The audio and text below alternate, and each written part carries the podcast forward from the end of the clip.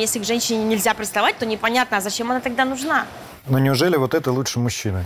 Отстаньте от нас и дайте нам делать то, что мы хотим. Пусть там типа бьет. А вы думаете, в других странах по-другому? Мной заинтересовалась там уже прокуратура. Ставите на клитор и получаете... Вы не получаете, а вот я, Я получаю много счастья. Меня все будут осуждать и травить. У меня некоторый когнитивный диссонанс от этого разговора. Привет, друзья, это редакция. Сегодня мы поговорим про феминизм и мужской взгляд на феминизм. Мужской, это надо понимать, мой личный. Я вообще до недавнего времени был от этой темы довольно далек. Ну, тема хороша профессия журналиста, можно быстро погрузиться в какую-то историю, не будучи особо предвзятым. Я к феминисткам предвзят не был, я по большому счету ничего про них не думал. По мере того, как я снимал эту историю, мое отношение к феминисткам менялось. И в конце концов поменялось, скажу честно, довольно радикально. Даже некоторые комментарии, которые я записал для этого выпуска несколько дней назад, я бы уже сегодня записывать бы не стал. Но сейчас дойдем до этого. Почему я вообще решил за эту историю взяться? Толчком стал стендап Павла Воли из Club. Я на него случайно недавно наткнулся. Он про феминисток, на мой взгляд, совершенно не смешной, но важен он тем, что показывает доминирующее отношение к феминизму в России. Шутки там, например, вот такие. Мы мужчины. Вмонтируйте даже динамик внутрь куклы, которая будет говорить «нет». Нас это только больше заведет, в смысле «нет». А вы огненная штучка, Зина резиновая. Там речь про резиновую куклу. Важно не это. Смеяться вообще можно над чем угодно, лишь бы было смешно и талантливо. Мы сами про это делали целый выпуск. Но о чем эта шутка? Надо же понимать контекст. Это шутка про изнасилование. Про жертву изнасилования, которая говорит «нет», а ей говорят «да», и все равно трахают. Можно, конечно, над этим ржать. Можно. Но я решил разобраться всерьез. Почему феминизм вызывает в России такое отторжение? Ну, ответ он на самом деле лежит на поверхности, его не надо искать. Потому что феминистки против мужчин. Как вы понимаете, проверить этот тезис на себе мне было довольно легко.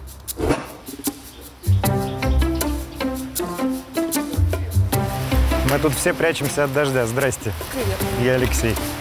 Это Татьяна Никонова. Я думал, как представить, и решил представить, э, как в Википедии написано. Значит, известная российская феминистка, интернет-деятель, деятелька, наверное, Деятельница. деятельница, журналистка, блогерка, активистка сексуального просвещения, живет в Москве. Правильно? Да. И еще Татьяна известна своими э, регулярными обзорами э, секс-игрушек. Я хочу рассказать о феминизме с мужской точки зрения, но не с точки зрения Павла Воли, а с точки зрения, смотрите, смотрите, с точки зрения, как мне кажется, мужчины, который за равноправие полов. Скажите мне, в чем вот наше, таких мужчин, главное заблуждение касательно феминизма? А, мужчины считают, что женщины пытаются взять на- над ними верх, вместо того, чтобы а, понимать, что женщины просто хотят равноправия. То есть мужчины считают, что когда женщины добиваются равноправия, женщины на самом деле пытаются добиться доминирования. И вот этот стереотип необходимо рассеивать. Почему мы в спортзале? Потому что здесь мы ждем Залину Маршинкулову. Помните девушка из рекламы Рибака? Ну вот той самой скандальной. Пересядь с иглы мужского одобрения на мужское лицо. Ну, был большой скандал, Рибак сказал, что он такого не утверждал, уволили креативщика, а Залина была лицом этой рекламной кампании. Если вы заметили, про феминизм у нас чаще всего вспоминают ровно в связи с подобными скандалами. Здрасте, Залина. Я Алексей. Залина. Как ты считаешь, могут ли такие радикальные рекламные акции изменить отношение к женщину и феминизму конкретно в России? Да, потому что я получила тысячи и тысячи сообщений, содержание которых говорит мне, что да. Я получила кучу сообщений от мужчин, в том числе, которые написали, ого, типа, у феминисток есть чувство юмора, а, типа, ничего себе. А, следующий шаг – это признание женщины человеком, что нет никакого особого чувства юмора у мужчин, которое есть только у мужчин. У женщин тоже есть чувство юмора, и вот оно.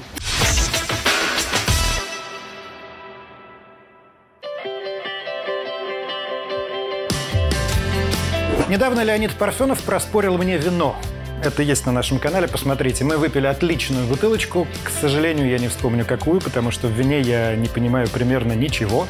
К счастью, этого не нужно, потому что есть винотека Simple Wine, где я и нахожусь, и здесь помогут выбрать вино на любой вкус, на любой бюджет, для любого события. Вот в порядке эксперимента мне нужно выбрать вино для небольшого семейного вечера. Мне поможет с этим кавист Евгений. Кавист – это от слова «пещера», то есть буквально хранитель погреба. Евгений, я, хотя в вине не разбираюсь, я знаю, что хорошее вино начинается от 5000 рублей, да? Ну, скажем так, э, от 5000 рублей тоже есть хорошие вина, но, конечно, можно найти вина гораздо дешевле, поэтому я предлагаю пройтись по полочкам, посмотреть, что у нас есть и что-то вам... Давайте вот сразу в диапазоне в районе 1000 рублей, ну, может быть, до полутора, но максимум. Хорошо, с радостью что-нибудь подберем. Скажите, а семейное торжество предполагает, э, скажем так, родителей или в молодежной компании больше? М, Средний. Средний.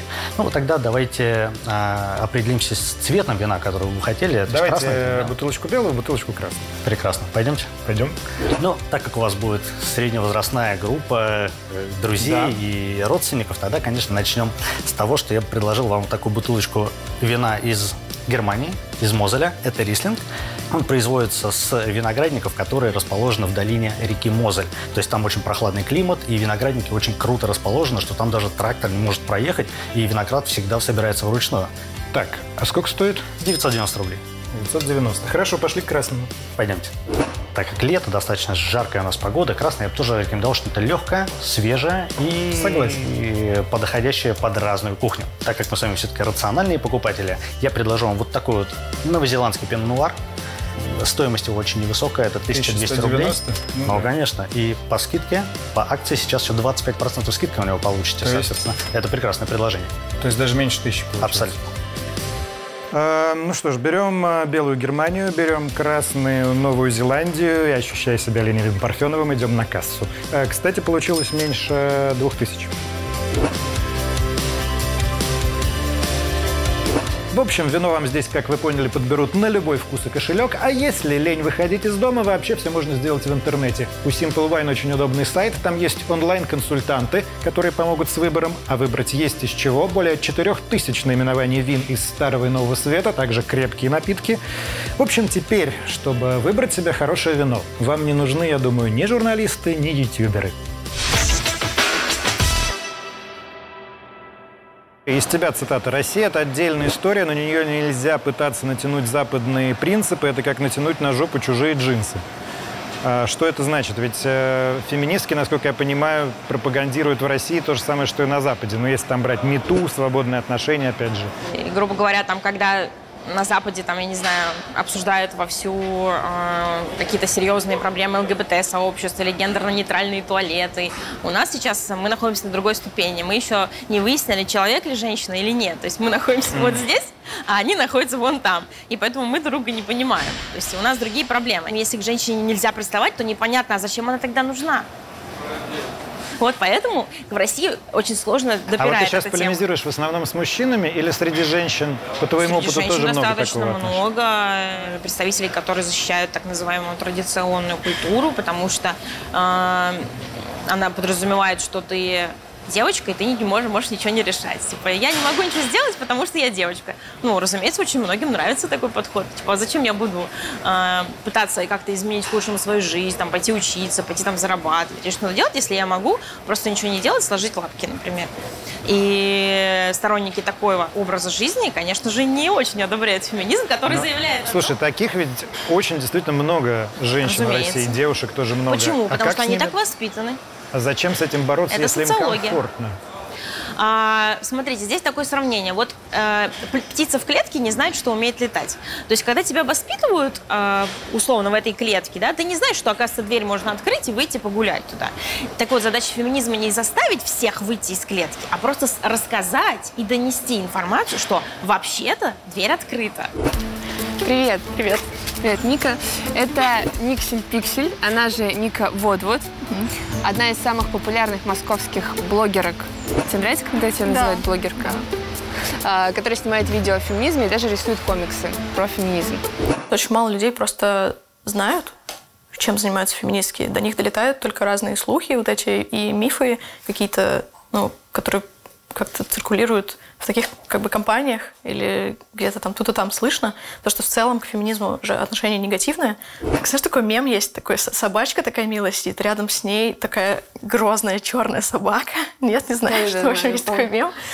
Вот, и как будто вот собачка милая – это феминистки, а вот грозная собака – это типа то, как думают о феминистках, ну, люди, которые, в общем, думают о них как о других, о каком-то мифологизированном монстре. Твоя цитата вызвала много очень споров в интернете о том, что тебе не хочется мыться иногда, тебе трудно встать с кровати, от этого у тебя прыщики. И есть еще вторая цитата про то, что тебе иногда лень стирать сперму живота. И вот это то, за что борются феминистки. Не все мои высказывания э, это, профи, это активизм феминистский. То есть борьба за да. то, что ты э, можешь позволить себе, например, несколько дней не мыться или не брить ноги. Ты, кстати, не бреешь ноги? Не брею, да, можно показать. Так вот, это не э, борьба за права женщин? Нет, это борьба. А, как бы мысль о том, что я не могу распоряжаться своим телом, как хочу, а, ну, она сексистская. Нам говорят, ну вы такие неопрятные, это же, ну, это просто обычная гигиена, э, типа э, крем, косметика, депиляция. Но почему мужчины этого не делают, и никто не обзывает их э, грязными свиньями за то, что они этого не делают. Считается, что феминистки все запрещают. Они говорят, женщина, ни в коем случае не готовьте борщи, не спите с мужчинами, не делайте маникюр. Но это не так. Феминистки говорят, мужчины, отстаньте от нас и дайте нам делать то, что мы хотим.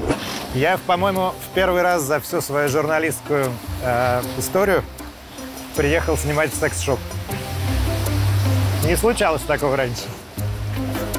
Так, а кстати, э, пропускать женщин вперед, это как с точки зрения феминизма? Это неудобно. Зачем задерживаться в двери, если можно просто пройти? А открывать женщине дверь? Ну, давайте делать так, как удобно. Тогда заходите. Самая красотища.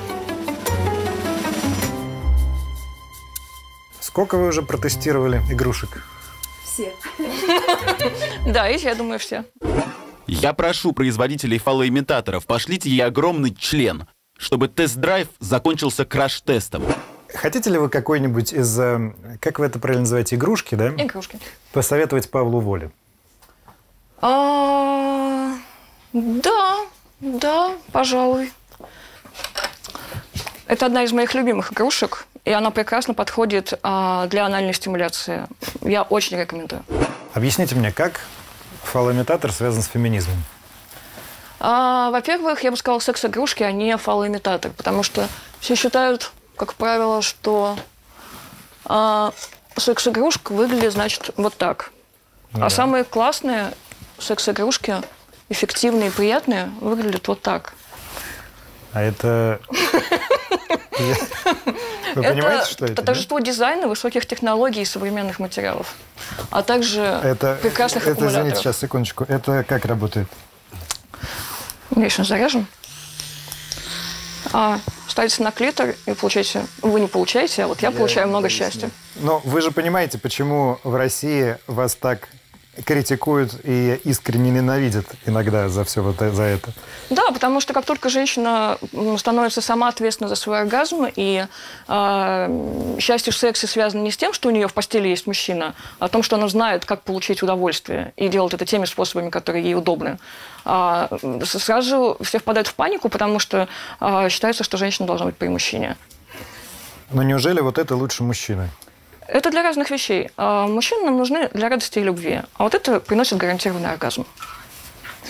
Я подозреваю, что подавляющее большинство женщин, по крайней мере моих знакомых, вам скажет, что э, оргазм связан с э, мужчиной, потому что нужно любить, чтобы получить настоящее удовольствие в постели. Без любви нету настоящего кайфа для женщины. Я столько раз это от женщин слышал, а вы не согласны?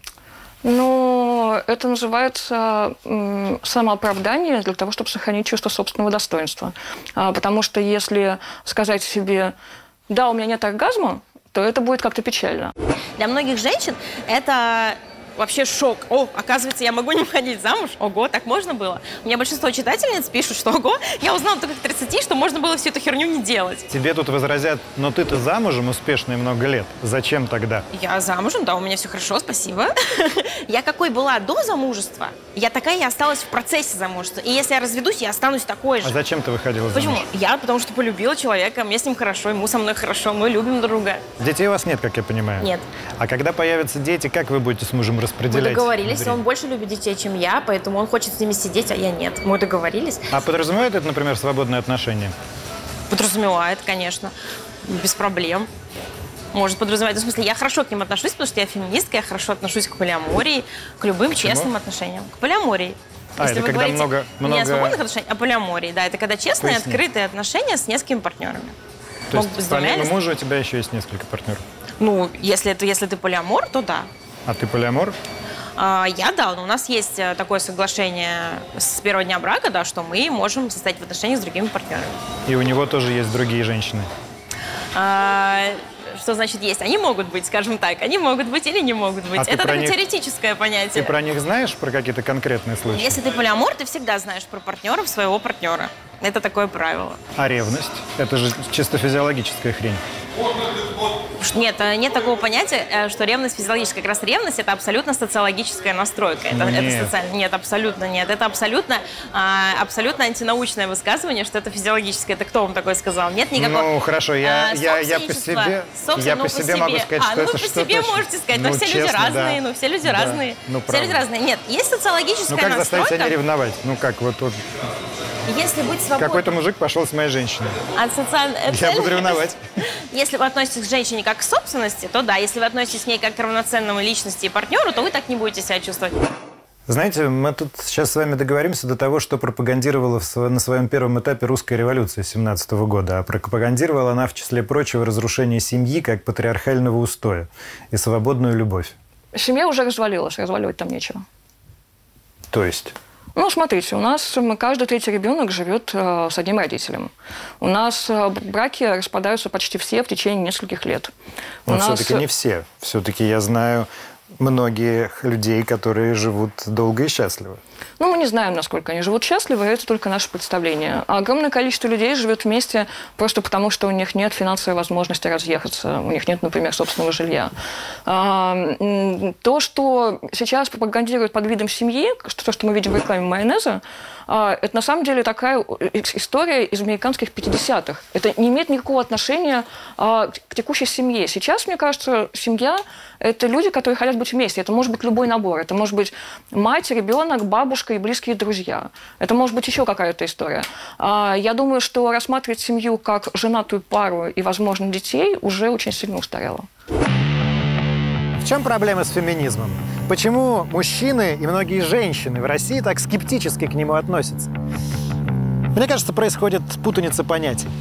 Когда говорят «феминизм», все сразу вспоминают продвинутых московских феминисток и все эти термины «авторка», «блогерка», «свободная любовь», «цисгендерные мужчины» и так далее. Слушайте, феминизм — это совсем другое. Это борьба женщин за свои права. А с этими правами в России хреново. Я много ездил, я знаю, что говорю. Надо уехать из Москвы. Вот это Челябинск. Суровое место, суровые люди. Нравы совсем не женские. Знакомьтесь, Любовь Герасимова. Мать троих детей. Четверых. Четверых детей. Старший просто уже отселился, ему 24. Любовь служила в полиции. К Любови стал домогаться начальник. И все это закончилось долгой, мучительной историей. Правильно я излагаю? Правильно. Службу я начала проходить с 2005 года. Служба в органах – это вообще моя мечта с детства. Ну вот, случилась такая ситуация, случилось то, что случилось. А как вы боролись? Ну как боролась? Боролась в плане того, что ну, просто не увольнялась и все. Обращалась, естественно, к вышестоящему руководству с просьбой разобраться. Ну вот это как-то все так прошло. Тихо, незаметно, никто на это не среагировал. Но человек, из-за которого вам пришлось уволиться, по-прежнему на руководящей должности. Ничего с ним не случилось. Да, нет. Ну, потому что, естественно, после того, как было освещено в СМИ, началась служебная проверка, которая, Которая показала, что ничего такого не было. да, что никаких нарушений, э, законности, либо чего не прошло. Но руководство же ГУВД после даже всего вот этого пошло э, со мной на контакт. И решили, Такая знакомая история. по крайней мере, шаги уже сделаны. Люди идут на мировое соглашение. И Вот это, знаете, меня всегда несколько вымораживает. Вот эта вот разница между как мы официально представляем ситуацию и как мы на самом деле собираемся ее разрешать у нас в да. стране. Ну, а, а вы думаете, в других странах по-другому? Да, в э, разных странах по-разному, я вам скажу. А. Есть, нет, есть страны, конечно, где еще хуже. В этом смысле Россия самое плохое место на свете. А вы сколько без работы уже? А получается, с апреля 2017 года? То есть два года? Да. Больше. Да, два, ну, два с копеечкой. А почему вы не нашли другую работу? Ну, возраст у меня уже не котирующийся. Естественно, всем нужно до 35, а тут мало того, что уже за 40, а еще и дети. А еще и трое, и малолетние. А вас больше жалеют или больше, так знаете, осуждают? Что вот одиночка? Осуждают. Осуждают? Да. Причем, нет, конечно, поначалу и жалость люди проявляли, но вот потом больше, естественно, ну, зависть человеческую тоже никуда не деть. А в чем вам завидуют? Ну, люди даже в открытую говорят, как так? Ты себе позволил родить четвертого ребенка? Я говорю, ну, могу себе позволить. Но с учетом того, что я с тремя детьми до этого, на тот момент тоже несовершеннолетним проживала в однокомнатной квартире, ну, есть же такая поговорка, Бог дает детей и даст и на детей. А в чем вас осуждают? Но осуждают, естественно, ну, в первую очередь это то, что не в браке. У нас все равно считается, что дети должны быть рождены в браке. А вы как считаете? А я считаю, это вот личное дело каждого. У нас вот одна героиня вот этого нашего выпуска, она живет в Челябинске. Она работала в полиции. К ней стал домогаться ее шеф. Она его- ему отказала, и она не может никуда устроиться. Э, Она там прошла все круги вот этих судов, одна с тремя детьми. Что ты ей посоветуешь? Город Челябинск. Э, Ну что, ну что, какая разница? Я вообще выросла и росла, и осталась бы, если бы не поступила здесь э, в МГУ, в своем маленьком поселке на 30 тысяч человек на Ямале. И э, что я там делала? Я хорошо училась, я поступила там в самый университет, у меня очень там, простые родители, бедные, я из бедной семьи. Вот поэтому говорить мне, что ты посоветуешь бедным несчастным провинциалам не надо, я тоже бедный несчастный провинциал. Что я ей посоветую? Я ей посоветую вставать на ноги, э, бороться, идти в суд, и потому что нарушены ее права, и добиваться, и эти суды есть, и есть суды, которые успешно выигрываешь эти суды, если все грамотно делать. Вот, и работать, и жить дальше, что я могу посоветовать? Быть сильной. Идеальный вариант, я, конечно, бы подняла бы шум, медиа и пыталась бы что-нибудь, а, чего-нибудь добиться. А в реальной жизни женщинам, к сожалению, приходится затыкать свою честь и гордость а, подальше, а, потому что у них очень много серьезных проблем. Ну, мужчинам, знаете, тоже часто приходится это делать. Ну, вот это вот мужчины тоже, знаете, женщина находится гораздо ниже в пищевой цепочке. А вы считаете себя феминисткой? Я не то что считаю себя, но, по крайней мере, я к ним отношусь положительно. Я никогда не задумывалась вот над этим. Мне, ну, в жизни как-то не встречалась э, с этим движением столкнуться, там, тематикой, со всем этим. А вот в свете последних событий, когда прочла, а почему нет? Остатки моей прошлой роскоши. Пользуйтесь. Ну, когда ностальгия берет, конечно, да. Надену, похожу в зеркало, посмотрюсь.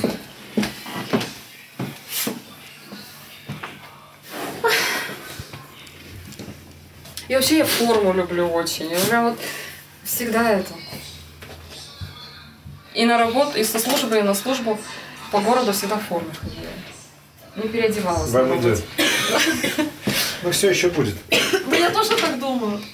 Люба, конечно, большой молодец. От нее прям заряжаешься энергией и оптимизмом, при том, что в ситуации, в которую она попала, большинство людей, мужчины в том числе, скиснут, э, уйдут в депрессию, запьют, все такое. Но не она, потому что вот она пассионарий. Не все люди такие, конечно. Большинство, наверное, не такие. Большинству нужна поддержка со стороны. А где ее получить в условиях России? Вот мы сейчас в Ростове-на-Дону. Тоже очень непростой город. Ну, казачество, нагайки, традиционные ценности. Вообще юг все такое. Мы здесь для встречи с двумя феминистками, с Аней и с Полиной. У Полины типичная для России невеселая история. Она подверглась сексуальному насилию, никогда никуда не заявляла, потому что стыдно. И то, что она сейчас говорит про это в открытую, нам разрешила, это заслуга феминистского клуба, который основала Аня. Добро пожаловать в наш андеграунд.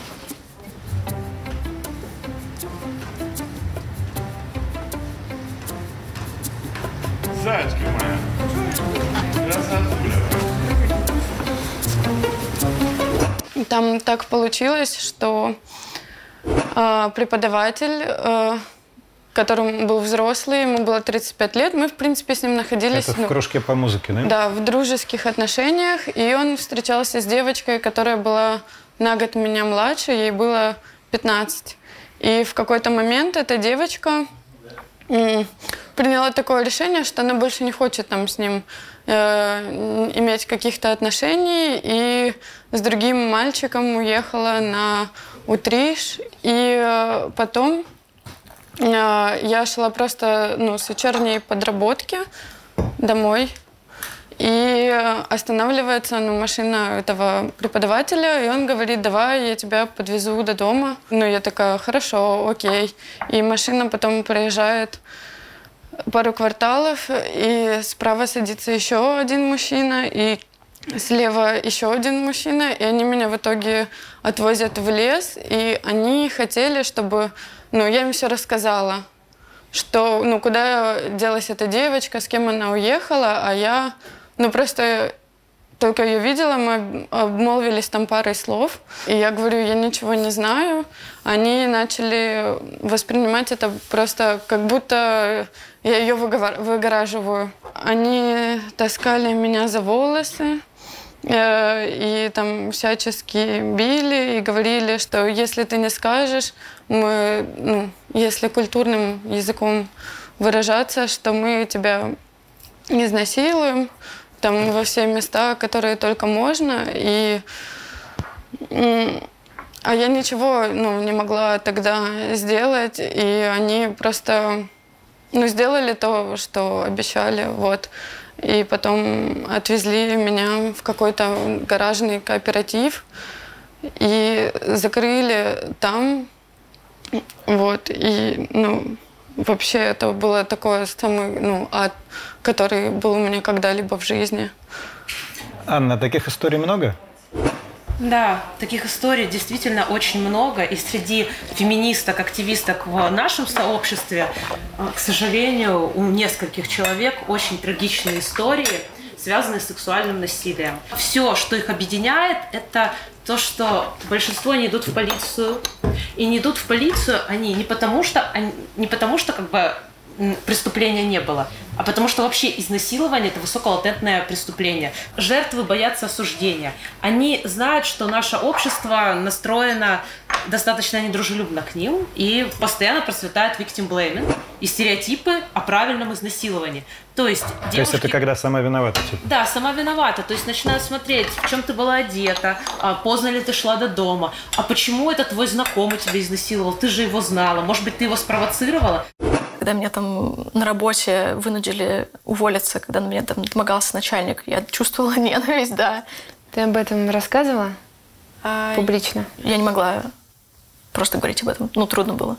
Мы сталкиваемся с э, victim-блеймингом, да, с обвинением жертвы, и это совершенно нормально не быть к этому готовой, испытывать страх перед этим и дискомфорт. Ну, нормально думать, блин, я не готова к тому, что сейчас меня все будут осуждать и травить. Меня и так все травят за все подряд. Насколько я понимаю, это первый феминистский клуб в Ростове. Ну да, нас до меня на факультетах не существовало, насколько я знаю. все это происходит, э, вот этот клуб, он существует в рамках Ростовского федерального университета, Южного. Южного федерального. университета, да, э, в Институте ис- истории международных отношений. Не могу не спросить, как университет отнесся к появлению такого клуба. А, Хотелось бы ответить, что достаточно положительно и позитивно. У нас э, выступали разные преподавательницы и преподаватели, нас поддерживает большинство преподавательского состава. Но со стороны некоторых преподавателей и студентов уже с самого начала началась такая негативная реакция, которая напоминала травлю. 6 июня 2018 года э, я организовала лекцию по трансгендерности и по дискриминации трансгендерных людей в России. И э, спустя две недели появляются статьи против меня в газете э, Южная там, служба новостей, кажется, тогда она называется, и ВКонтакте в разных пабликах о том, что клуб гендерных исследований очень неприлично, то, что э, клуб гендерных исследований там существует на западные деньги, что наш декан э, вообще сам гей делает тоже из вуза гей-клуб. А на чьи деньги вы существуете на А, самом деле? нас- м, мы ни на чьи деньги не существуем. Это мы низовая просто- студенческая ини- инициатива. Это просто научное сообщество, студенческое научное общество, таких как такие есть. А вам, конечно, хотели, вас, конечно, хотели уличить в том, что это западные гранты, что вы Да, НКО и все такое, да? Что, Иностранный да, что- агент. Да, да, да, что мы на западные Знакомый деньги развращаем людей. И вот с этого началась волна вот этих преследований, э, которая привела к тому, что мной заинтересовалась там уже прокуратура и текстом этой лекции в этом году. Спустя как бы год недавно к нам на мероприятие пришла полиция снова, 2 июня. А, Это Просто посмотреть или она пришла? нет, не просто посмотреть. Опять кто-то совершил анонимный звонок против, э, против наших вот этих всех мероприятий, сказав, что якобы мы занимаемся незаконной предпринимательской деятельностью. Я, например, в области раньше жила, и если посмотреть на то, что происходит там, то это вообще какой-то повальный трэш. Там, например, у нее муж алкаш, она не может от него уйти, потому что думает, «А у меня сейчас четверо детей, что я буду делать без него, как я э, смогу обеспечить своих детей, и м, кто-то там должен же деньги в дом приносить. Ну и пусть там типа бьет, главное, что там пусть а вы в, такой, плохонький, вы в такой ситуации что рекомендуете? Уходить от такого мужа с четырьмя Конечно, детьми? безусловно. И, От абьюзера, да. А вам не страшно? а, м, если честно, я понимаю, конечно, что как-то страшно, но с другой стороны, если не я, то кто? Сейчас происходит такой традиционалистский какой-то поворот, когда власть стремится навязать нам традиционалистский дискурс, когда нам всем пытаются сказать, что а, мы должны вернуться там в старину, в православие, Мгм. самодержавность, народность, когда идет вот укрепление всего этого авторитаризма. Скрепы. Духовных да. скреп. Я понимаю риски, которые существуют передо мной, и то, что люди призывают прям писать на меня заявление, я понимаю, что, скорее всего, рано или поздно мной могут заняться более серьезно. А вы говорили, что в России феминизм – оппозиционная деятельность. Почему? Потому что феминизм – это частный случай борьбы за права человека. Мы знаем, что у нас с правами человека в России. В существующих условиях, конечно, когда ты говоришь, женщина имеет право на аборт, а не то, что вы там говорите. Или женщина имеет право а, быть не только матерью. Женщина имеет право на то, чтобы мужчина делил вместе с ней декрет, потому что она очень теряет в стаже. Женщина имеет право на равный пенсионный возраст, чтобы получать равную пенсию. А оказывается, что это в оппозиции государства. И это могут делать как те и другие. Там, не знаю, например, Навальный э, это оппозиция, да, но он сексист, и он часто говорит очень сексистские вещи. Сексизма много и среди всех этих людей, которые мы считаем прогрессивными или там оппозиционными. Даже, не знаю, Белла Рупопорт постоянно травят журналисты. А вы, вы, кстати, не поверите, в нашей семье культ президента. Да что вы. 7 октября – это у нас семейный праздник. День рождения. Ну, конечно, Путина. Простите, а вы не видите связи между э, системой, которую возглавляет Путин, и ситуацией, которая приключилась с вами? Связи? Не знаю. Как-то вот не задумалась, не вникала. Мне кажется, Да? одно вытекает из другого, нет? Это как? Ну, система, при которой вот э, так все устроено в той же полиции, что вы не смогли никакой справедливости там добиться ни у кого. Это же система... части- Общегосударственная? Ну, конечно. Так, а мы же, мы, получается, так и живем. Все же отсюда идет с вершины. Поэтому если у нас наверху так, то и мы так, значит. Первая волна феминизма можно назвать «женщины били за то, что женщина тоже человек». А вторая волна «женщина-человек не хуже мужчины». А третья волна «мужчин и женщин не существует, идите к черту, давайте развиваться как люди». И сейчас я думаю, что если мы возьмем массово, то мы где-то в районе второй волны, но феминистки, которые живут в Москве, в Питере и которые занимаются просветительской работой, они, конечно, где-то в третьей волне, это сильно затрудняет коммуникацию. Вот что пишет Татьяна. В России женщины зарабатывают в полтора раза меньше мужчин, потому что платят нам на тех же местах меньше и запрещены женщинам 456 профессий в России. Девоньки, я полистал этот список. Сука, даже не суйтесь туда. Я тоже, Павел, посмотрел этот список. Там, правда, есть кочегар, камнетес и дробильщик Колчедана. Не будем даже углубляться в спор о том, должно ли государство решать за своих граждан и гражданок, на что им тратить свое здоровье и в какую профессию идти. Но, например, в этом списке есть еще машинист поезда. Почему? А просто так. По-английски говорят в таких случаях «fuck you, that's why». Пилотом в России может быть женщина, а, а машинистом поезда не может. При этом вы же понимаете, что это официальный только список, а есть еще неформальные запреты и ограничения. Вот недавно я делал выпуск про свою любимую авиацию. Мы пытались взять интервью у женщины-пилота гражданского авиалайнера. Оказалось, это адски сложно. Мы нашли нескольких, они были согласны. Надо было, разумеется, согласовать с их авиакомпанией. И тут начались проблемы. Все авиакомпании эту тему стали заматывать и сливать. Нет, не можем, обратитесь через месяц и так далее. И полное ощущение, что есть какая-то неформальная такая история, что лучше лишний раз женщин-пилотов не светить, потому что типа там пассажиры переживают, что их везет баба. И да, у женщин зарплата в России действительно ниже, чем у мужчин. В среднем. Вот настолько. А для сравнения, чтобы понимать контекст, вот так это в других странах.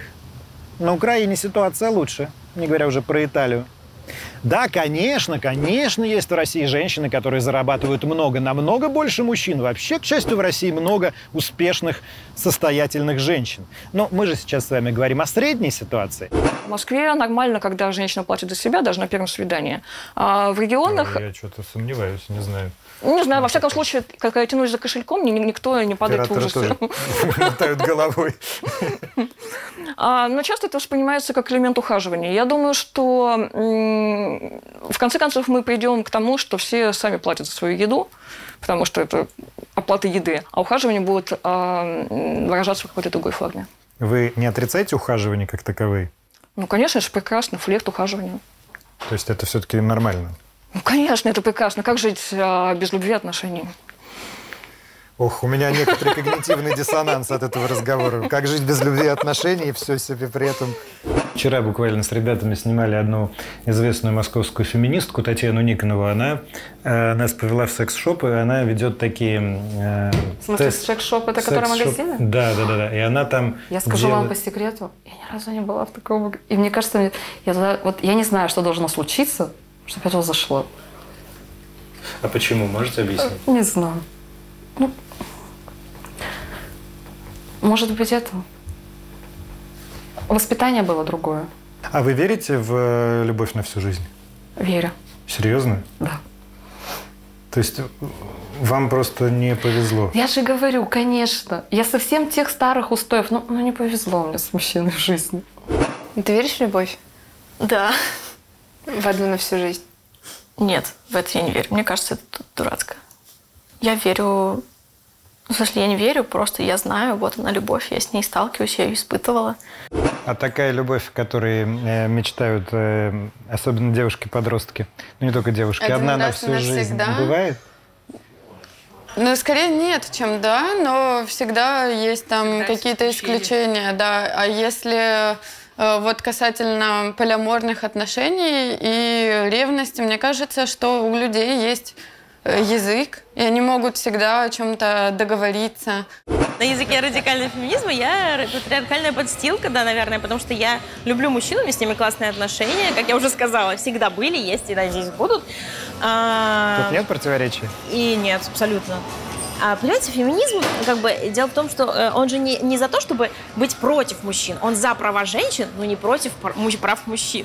Я, например, а, считаю, что феминизм в какой-то степени он способствует, ну и будет способствовать и улучшению положения мужчин. Потому что феминистки, они выступают за то, чтобы не требовать от мужчин вот этих традиционной гегемонной маскулинности. Это что, для например? здоровья мужчин. Традиционно геге- это, это в Гегемонная смысле маскулинность мускулы имеется- качать? Или Не-не-не. это, или Э, это Обеспечивать девушку. Это- это то, Больше зарабатывать, сам, быть- да, принимать решения, должен не плакать никогда. То, что мужчина должен быть сильным, безэмоциональным, а, обязательно доминирующим и при этом там служи- послужить в армии, то есть быть защитником. То есть вся вот эта патриархальная модель о том, что мужчина должен. Полина, я вот что хотел Так же, спросить. как русские. А вам вот то, что вы стали говорить про этот свой травматический опыт насилия, то, что вы не боитесь теперь про это сказать вслух, вам помогло?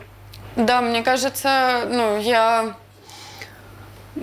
пришла уже к тому, э, чтобы это можно рассказать и отпустить. Ну, то есть до вот этого интервью, эту историю, там можно по пальцам одной руки рассчитать, сколько раз я ее, ну, рассказывала каким людям.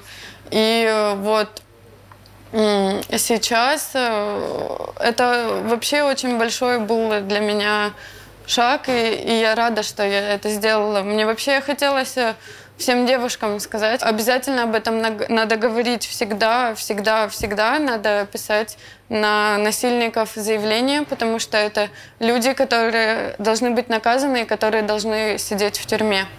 Вам феминизм помог? Безусловно, да. Мне кажется, я только благодаря этому нашла в себе какие-то силы э, превратиться в такого человека, который я есть сейчас. Полина и Аня, я на самом деле понимаю, как это все тяжело делать в городе Ростове, потому что на юге вообще нравы, как, как обычно в России, ну так, круче. Поэтому я вам желаю успехов и удачи. Мне кажется, что вы на самом деле делаете большое дело. Я понимаю, что многие мужчины сейчас со мной не согласятся, а, но поскольку уж мы стали делать выпуск а, про отношение к феминизму со стороны нормальных мужчин, то я считаю, что а, то, что делает Аня, и то, как себя смогла изменить Полина, это адски важно. Прям больших вам успехов. Вы большие молодцы. Помните, я в начале выпуска рассказал, что мое отношение к феминисткам поменялось, э, причем настолько, что сегодня я бы не записал некоторые комментарии, которые для этого выпуска сделал несколько дней назад. Вот о чем я, например, говорил. Когда говорят феминизм, все сразу вспоминают продвинутых московских феминисток и все эти темы с авторками, блогерками, свободными отношениями. Я просто пока летел оттуда из Челябинска, я подумал, да нет, какое-то это тоже искусственное противопоставление. Москва, регионы, серьезная борьба, несерьезная борьба. Слушайте, какая мне в сущности разница, блогер она или блогерка? Она спит только со своим мужиком или у нее там еще несколько есть? Меня-то это как касается? У нас, знаете, вообще у нас в стране огромная проблема с тем, что мы постоянно отказываем другим в праве жить так, как они считают нужным. Есть такая известная правовая, правовая максима. Права одного человека заканчиваются там, где начинаются права другого. Но это такая многозначная фраза, ее по-разному интерпретируют. Я ее понимаю, трактую однозначно. Живи и дай жить другим. И даже если мне по-мужски не нравятся феминистки, то я все равно за них, потому что это их право. Вольному, как говорится, воля – это редакция. Комменты и лайки туда, и скоро увидимся.